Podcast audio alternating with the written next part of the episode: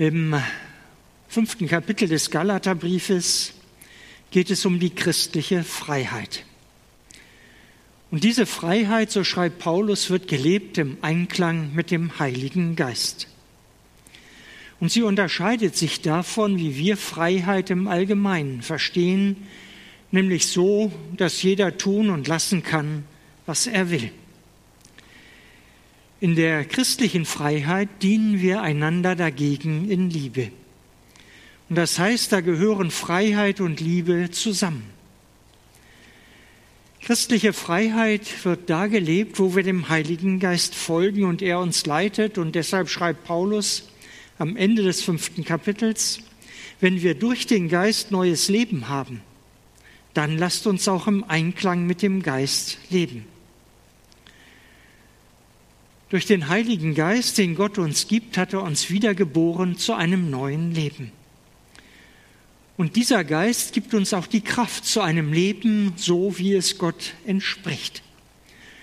Und wenn wir im Glauben an Jesus Christus durch Gottes Geist neues Leben erhalten haben, dann wollen wir auch im Einklang mit diesem schöpferischen Geist leben.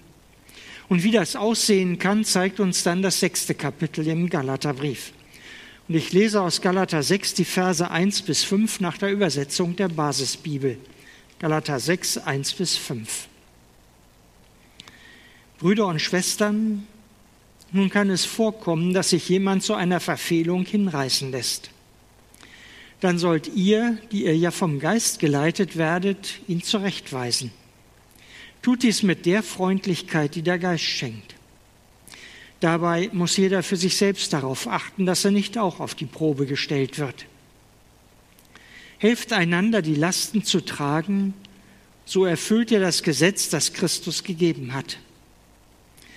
Wenn allerdings jemand meint, er sei etwas Besonderes, dann macht er sich etwas vor, denn das ist da keineswegs. Vielmehr sollte jeder das eigene Tun überprüfen, dann hat er etwas, worauf er stolz sein kann und muss sich nicht mit anderen vergleichen, denn jeder wird seine eigene Last zu tragen haben. Der Apostel Paulus denkt groß über die Gemeinde. Er bezeichnet sie als Gemeinde, als Leib Christi, als Volk Gottes und als Tempel des Heiligen Geistes. Und das heißt, die Gemeinde ist der Ort in der Welt, in der Gott Menschen begegnet. Gott selbst ist in der Gemeinde gegenwärtig, er handelt in ihr und durch sie. Obwohl die Gemeinde diese herausgehobene Stellung hat, hat Gott dazu nicht die fähigsten und besten Menschen ausgesucht, sondern er hat in seine Gemeinde Menschen gerufen, die sich gegen ihn aufgelehnt und nicht nach ihm gefragt haben oder anders gesagt, Gott beruft in seine Gemeinde Sünder. Sünder, denen er die Schuld vergibt und denen er so einen neuen Anfang in ihrem Leben ermöglicht. Wenn ein Mensch sich zu einer Verfehlung hinreißen lässt, so beginnt das sechste Kapitel. Und wir brauchen nicht darüber zu erschrecken, dass das geschieht. Das ist normal in der Gemeinde. Denn so sagt Paulus in Epheser 6, wir kämpfen gegen unsichtbare Mächte und Gewalten gegen die bösen Geister, die diese Welt beherrschen. Und der Teufel hat ein großes Interesse daran, dass wir sündigen und zu Fall kommen und deshalb versucht er uns immer wieder. Christen lassen sich also zur Sünde hinreißen. Und vielleicht kennen Sie das ja auch. Sie haben sich vorgenommen, bei einem schwierigen Gespräch, das Ihnen bevorsteht, sachlich und ruhig zu bleiben, sich nicht provozieren zu lassen aber dann ärgert der andere sie doch so, dass sie zurückschlagen, dass sie ihn mit scharfen Worten verletzen. Sie hatten den Vorsatz, nicht zu sündigen. Und dann ist es doch geschehen. Jeder von uns hat schwache Stellen, dort, wo er sich zur Sünde hinreißen lässt. Die Gemeinde ist eine Gemeinschaft von Menschen, die an anderen schuldig werden. Und sie sind dadurch miteinander verbunden, dass Gott ihnen ihre Schuld um Jesu Christi willen vergeben hat. Wir sind befreit von der Herrschaft der Sünde und wir leben in der Kraft des Heiligen Geistes. Und trotzdem bleiben wir von der Sünde angefochten, werden von ihr versucht und erliegen ihr auch. Das kommt vor in der Gemeinde. Und deshalb leben Christen davon, dass Jesus Christus ihnen ihre Schuld immer wieder neu vergibt. Und darum sagt Paulus in unserem Wort, nun kann es vorkommen, dass sich jemand zu einer Verfehlung hinreißen lässt. Dann sollt ihr, die ihr ja vom Geist geleitet werdet, ihn zurechtbringen. Tut dies mit der Freundlichkeit, die der Geist schenkt. Wer dem Heiligen Geist folgt, bringt den, der gesündigt hat, wieder auf den rechten Weg. Und das sind zum Beispiel Menschen, die durch ihr Geschwätz andere verletzen, oder die Unfrieden in der Gemeinde säen. Und Paulus sagt nicht, seid froh, wenn sie endlich gehen. Dann könnt ihr in der Gemeinde wieder gut arbeiten. Sondern Paulus sagt, dass wir sie mit Freundlichkeit wieder zurechtbringen sollen. Dazu gehören auch Menschen, die aus der Gemeinde weggeblieben sind, die nur noch unregelmäßig kommen. Bringt sie wieder zurecht, bringt sie wieder auf den rechten Weg des Glaubens. Kümmert euch um die, die einmal zur Gemeinde gekommen sind und dann weggeblieben sind. Dabei werden wir manchmal auch die Erfahrung machen, dass Menschen sich nicht zurechtbringen lassen wollen. Sie wollen sich nicht von anderen in ihr Leben hineinreden lassen oder sie bleiben unversöhnlich. Und das ist enttäuschend und tut weh, gerade dann, wenn wir uns lange mit Freundlichkeit bemüht haben, wenn wir uns für den anderen eingesetzt haben. Paulus spricht uns als solche an, die mit dem Heiligen Geist begabt sind. Unser Verhalten soll deshalb im Einklang mit dem Heiligen Geist stehen. Und dieser überführt Menschen zwar von ihrer Sünde, aber nicht, um sie zu verurteilen, sondern Gottes Güte will uns zur Umkehr führen. Und deshalb sollen wir der Versuchung widerstehen, selbstgerecht auf den anderen herabzublicken, dessen Sünde an den Tag gekommen ist. Die meisten unserer Sünden bleiben ja vor den anderen verborgen. Doch vor Gott sind sie trotzdem offenbar. Und Jesus handelt anders als die, die sich selbst als gerecht ansehen und die die anderen verachten. Er hat auch hinter schlimmsten Sünden immer noch den Menschen gesehen den Gott zu seinem Bild geschaffen hat und der sich nach Vergebung sehnt. Er unterscheidet zwischen den Sünden eines Menschen und dem Sünder. Und den Sünder, den liebt er trotz seiner Sünden und ruft ihn zur Umkehr. Und genau dazu ist er in die Welt gekommen. Darum ist es auch unsere Aufgabe, den, der gesündigt hat, wieder auf den rechten Weg zu bringen, und das Ziel ist, dass er die Vergebung Gottes erfährt, dass er neu Jesus nachfolgt.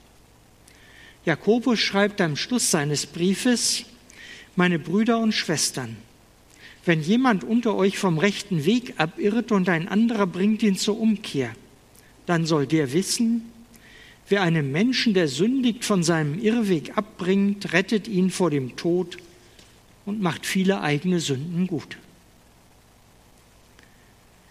Wenn wir den, der gesündigt hat, nicht verurteilen, sondern annehmen, bedeutet das nicht, dass wir es mit der Sünde nicht so genau nehmen.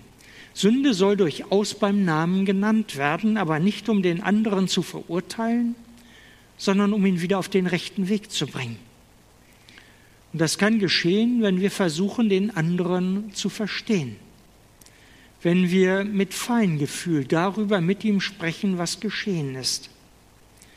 Auch wenn wir die Sünde verurteilen, sollen wir doch den Sünder annehmen, so wie Gott uns als Sünder angenommen hat. Und wer solche Annahme spürt, der kann auch leichter zu seiner Sünde stehen. Und wenn er seine Schuld einsieht und bekennt, dann können wir ihm im Namen Jesu die Vergebung zusprechen. Wo Gott vergibt, sollen auch wir vergeben. Und so wird neue Gemeinschaft mit Gott und auch untereinander möglich.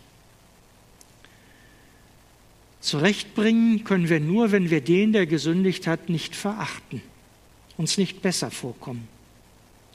Ihn mit Sanftmut zurechtbringen, so wie Jesus von sich sagt, ich bin sanftmütig und von Herzen demütig.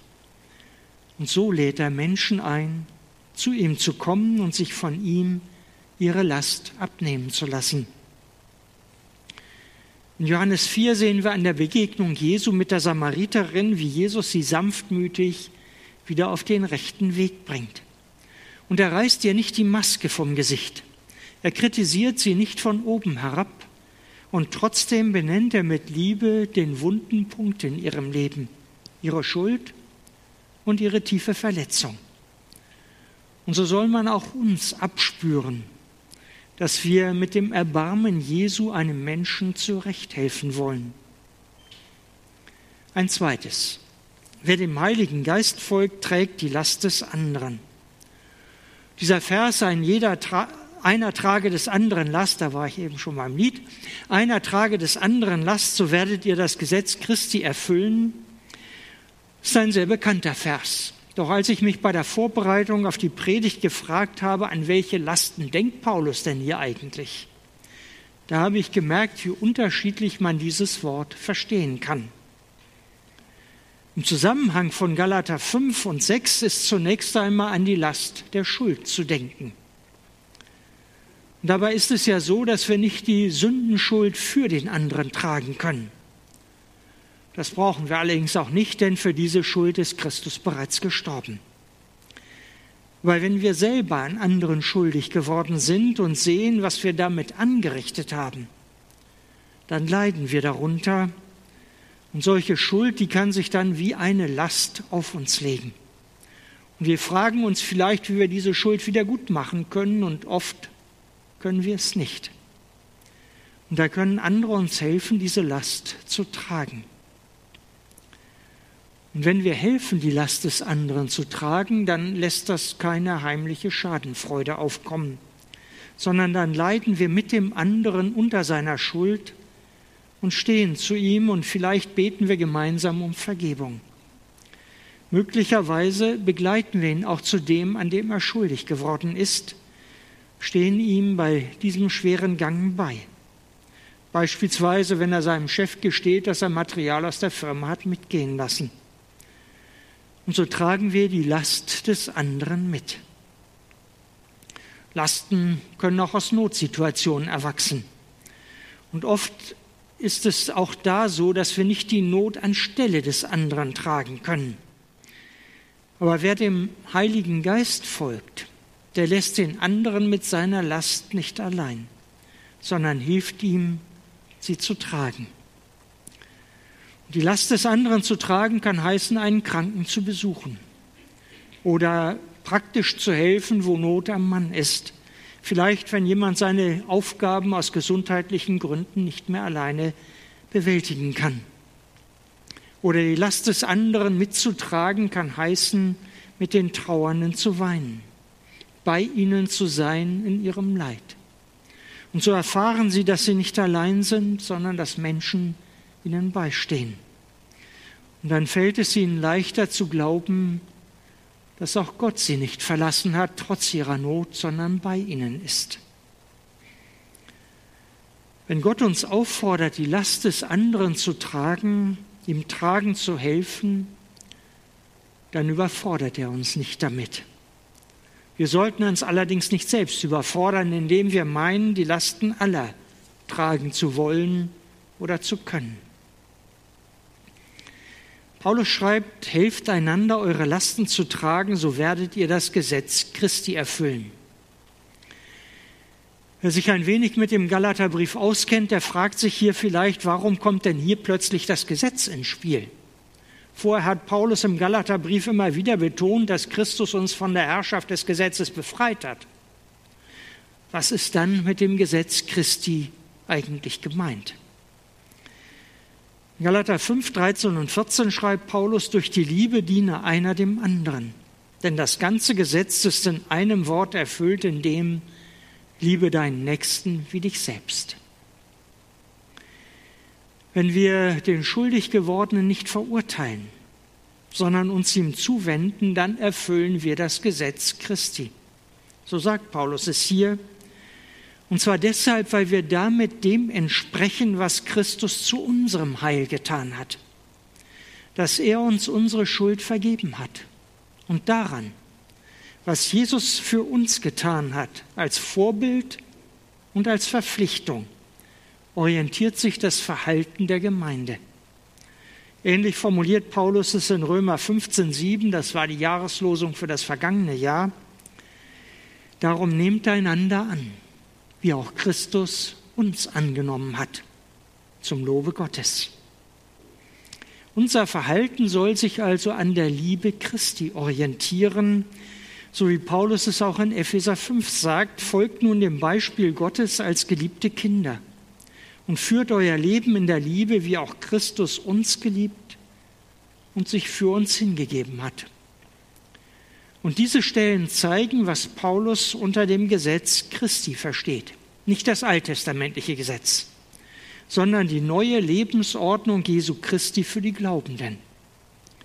Und diese neue Lebensordnung, die orientiert sich an der Liebe Christi, mit der er sich den Menschen zugewandt hat durch die er sein Leben zur Erlösung für sie hingegeben hat. Und durch solche Liebe dienen wir einander und erfüllen das Gesetz Christi. Jesus ist der, der unsere Lasten als erster trägt. Und deshalb sollen wir als Nachfolger helfen, dem anderen seine Lasten mitzutragen. Und so leben wir in der Liebe, mit der wir selbst von Gott geliebt werden und die er uns als sein Gebot gegeben hat. Wir sollen anderen, deren Sünde ans Licht gekommen ist, zurechthelfen und dabei fordert Paulus uns auf, im Blick auf unsere eigenen Fehler und Schwächen selbstkritisch zu sein. Und das ist der dritte Punkt der Predigt, dass wir auf uns selbst achten. Wir sollen die eigenen Sünden in unserem Leben sehen, sonst kommen wir leicht zu Fall.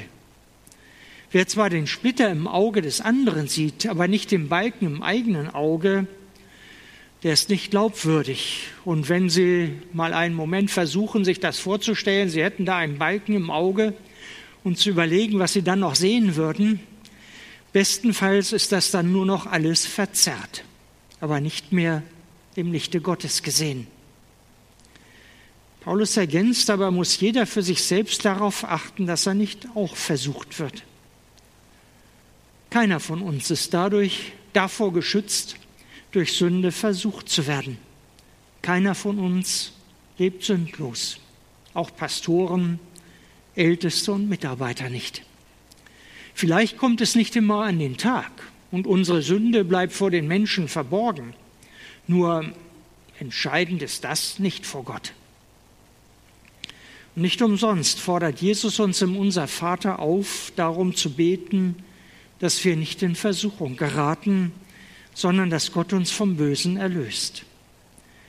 Und das hat er seinen Jüngern im Garten Gethsemane noch einmal wiederholt. Seid wachsam und betet, dass ihr nicht in Versuchung fallt, dass ihr in der kommenden Prüfung nicht versagt. Wir sollten uns also bewusst sein, dass wir genauso versucht werden und versagen können wie der, der bei einer Sünde ertappt worden ist. Und das ist nicht nur Theorie, sondern praktische Erfahrung und manchmal schmerzhafte Erfahrung. Und deshalb sollen wir nicht selbstgerecht über andere urteilen. Vielmehr sollen wir darauf achten, wo wir selbst gefährdet sind. Wer dauernd nur auf andere sieht und nicht auf seinen eigenen Weg, der kommt leicht zu Fall. Und zum anderen sollen wir bedenken, dass wir eben selbst auch sündigen, dass wir also selber auch darauf angewiesen sind, dass Gott uns vergibt und dass die anderen uns annehmen mit unserer Sünde. Versetzen wir uns also in die Situation dessen, dessen Sünde an den Tag gekommen ist. Was würde uns in einer solchen Situation jetzt helfen? Was würden wir von den anderen erwarten? Oder was hat uns geholfen, als wir schuldig geworden sind? Es ist für Christen ein Problem, sich mit anderen zu vergleichen. So schlimm wie der oder die bin ich ja nun ganz bestimmt nicht. Und solches Vergleichen, das führt leicht in den Abgrund. Wir sollen uns nicht an anderen messen, die in unseren Augen schlechter sind, sondern wir sollen Jesus Christus fragen, wie sieht mein Leben in deinen Augen aus? Es ist nicht entscheidend, wie wir gegenüber anderen abschneiden. Entscheidend ist, in welcher Perspektive Jesus uns sieht. Wer dem Heiligen Geist folgt, lässt sich nicht vom Geltungsstreben bestimmen. Und vielleicht sind Ihnen auch schon Menschen begegnet, die den Eindruck erwecken, dass sie nicht nur alles wissen, sondern dass sie alles auch noch besser wissen, ob das nun Wäsche aufhängen oder was anderes ist. Und möglicherweise wissen sie ja auch tatsächlich viel. Und trotzdem gewinnt man nur schwer eine Beziehung zu ihnen, weil man dauernd den Eindruck vermittelt bekommt, dass man ihnen unterlegen ist. Noch schwieriger wird es, wenn solch eine Überlegenheit nur vorgespielt wird. Wird sie dann von anderen in Frage gestellt, dann sind wir leicht gekränkt, weil unser Stolz verletzt wird, weil unsere vorgetäuschte Selbstsicherheit zerbricht und wir uns selbst vielleicht wertlos vorkommen. Und Geltungsstreben ist auch da zu finden, wo wir neidisch auf andere blicken, denen wir uns unterlegen fühlen. Wir sind unzufrieden, dass der andere Gaben hat, die wir nicht haben dass sie anerkannt werden, weil sie vielleicht so gut in der Gemeinde mitarbeiten. Und gerne wären wir dann an ihrer Stelle und würden ebenfalls das Ansehen genießen, das sie haben. Wir gönnen dem anderen seine Begabung und Stellung nicht. Und leicht stehen wir dann in der Gefahr, den anderen schlecht zu machen, auf seine Mängel und Fehler aufmerksam zu machen. So toll ist der oder die nun auch wieder nicht. Und vielleicht werden wir auch unzufrieden mit Gott, der uns weniger begabt. Wer sich vom Geltungsstreben bestimmen lässt, vergleicht sich mit anderen und er meint, seinen Wert dadurch zu gewinnen, dass er klüger und besser ist. Aber Gott hat uns als seine Kinder nicht angenommen, weil wir klüger und besser sind als andere, sondern Gott hat uns als seine Kinder angenommen, weil er uns unabhängig von unseren Vorzügen liebt, bedingungslos liebt. Paulus schreibt weiter, jeder sollte das eigene Tun überprüfen. Dann hat er etwas, worauf er stolz sein kann und muss sich nicht mit anderen vergleichen. Wir sollen das eigene Tun überprüfen. Und wenn wir uns ehrlich selbst prüfen, dann täuschen wir uns nicht so leicht über uns selbst. Denn es ist ja so, dass wir manchmal ein erstaunliches Geschick entwickeln, uns selbst etwas einzureden oder vorzumachen. Da werden wir beispielsweise unruhig über ein Verhalten und wollen es aber trotzdem nicht lassen und dann reden wir uns ein, dass es doch eigentlich in Ordnung sei. Und andere handeln doch ganz ähnlich. Und da kommt dann wieder der Blick auf andere ins Spiel, um unser Tun zu rechtfertigen. Aber wo uns unser Gewissen immer wieder auf etwas aufmerksam macht, sollten wir uns selbst überprüfen, ob wir mit unserem Tun vor Gott bestehen können. Unser Gewissen, das können wir zum Schweigen bringen. Wenn wir lange genug das versuchen, dann gelingt das auch. Nur oft gibt es dann hinterher ein böses Erwachen, wenn wir oder auch andere die Folgen unseres Handelns zu tragen haben.